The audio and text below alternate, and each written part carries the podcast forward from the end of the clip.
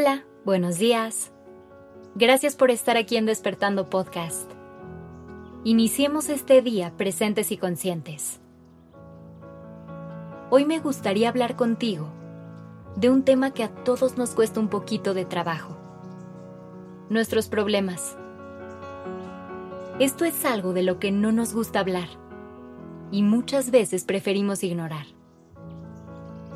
Pero hoy te quiero invitar a que les hagamos frente y busquemos formas de lidiar con ellos fácilmente.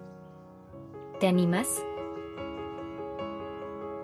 Es importante reflexionar sobre esto, ya que por más que queramos, los problemas son inevitables y se van a presentar en nuestra vida de una forma u otra. Además, la manera en que les hagamos frente e intentemos resolverlos determinará en gran medida cómo será el resto de nuestro camino. Los problemas llegarán a nosotros en todas las formas y tamaños que podamos imaginar. Podrá ser algo tan simple como lidiar con el tráfico de la mañana, hasta algo más complicado como una discusión con tu pareja. Hay todo tipo de problemas, pero lo realmente importante es tomar conciencia de cómo reaccionamos ante ellos. Así que te quiero preguntar, ¿cómo sueles transitar tus problemas? ¿Les haces frente?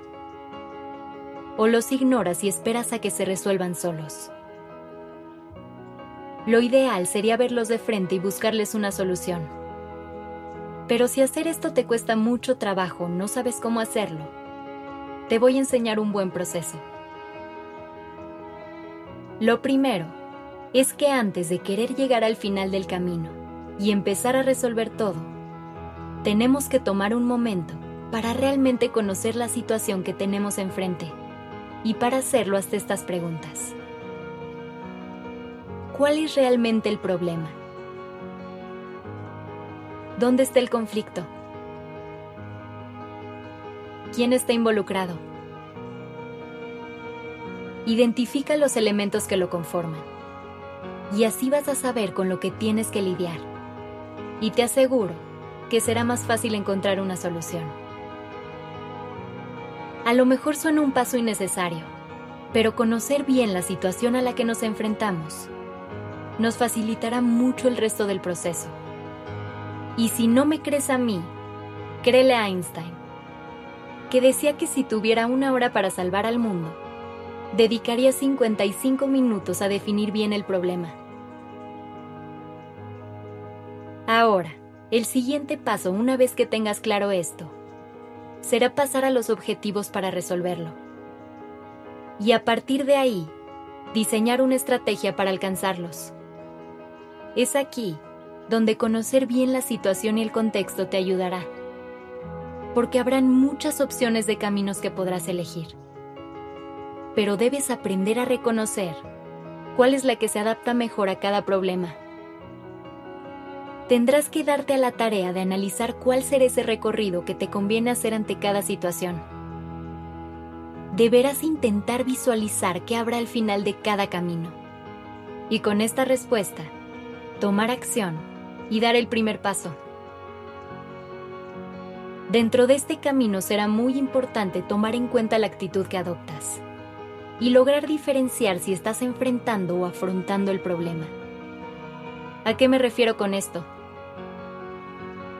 La diferencia entre estas dos palabras está en que cuando enfrentas los problemas es cuando tienes una reacción impulsiva y pierdes el control frente a la situación. No te tomas el tiempo de respirar y permites que el problema saque lo peor de ti. En cambio, al afrontarlo, te estás permitiendo vivirlo desde un lugar de mucha más calma y reflexión. Es decir, te tomas una pausa para ver a tu alrededor y entender bien la situación antes de tomar una decisión basada únicamente en tus emociones. En pocas palabras, es conectar con tu conciencia y permitir que ésta sea tu guía. Y ojo, no se trata de apagar tu lado emocional y volvernos totalmente racionales. Se trata de lograr conectar con tu parte racional, buscar ser más intuitivo y aprender a tomar las mejores decisiones posibles. Entre más calma y mejor análisis pongas ante cada problema contra el que te enfrentes, más fácil será para ti resolverlo. Y te será más sencillo convertirlo en oportunidades de aprendizaje y de crecimiento.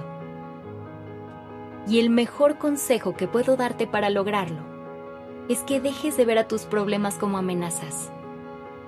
Aprende a visualizarlos como retos. Y tu perspectiva de cada situación cambiará abismalmente. Gracias por estar aquí.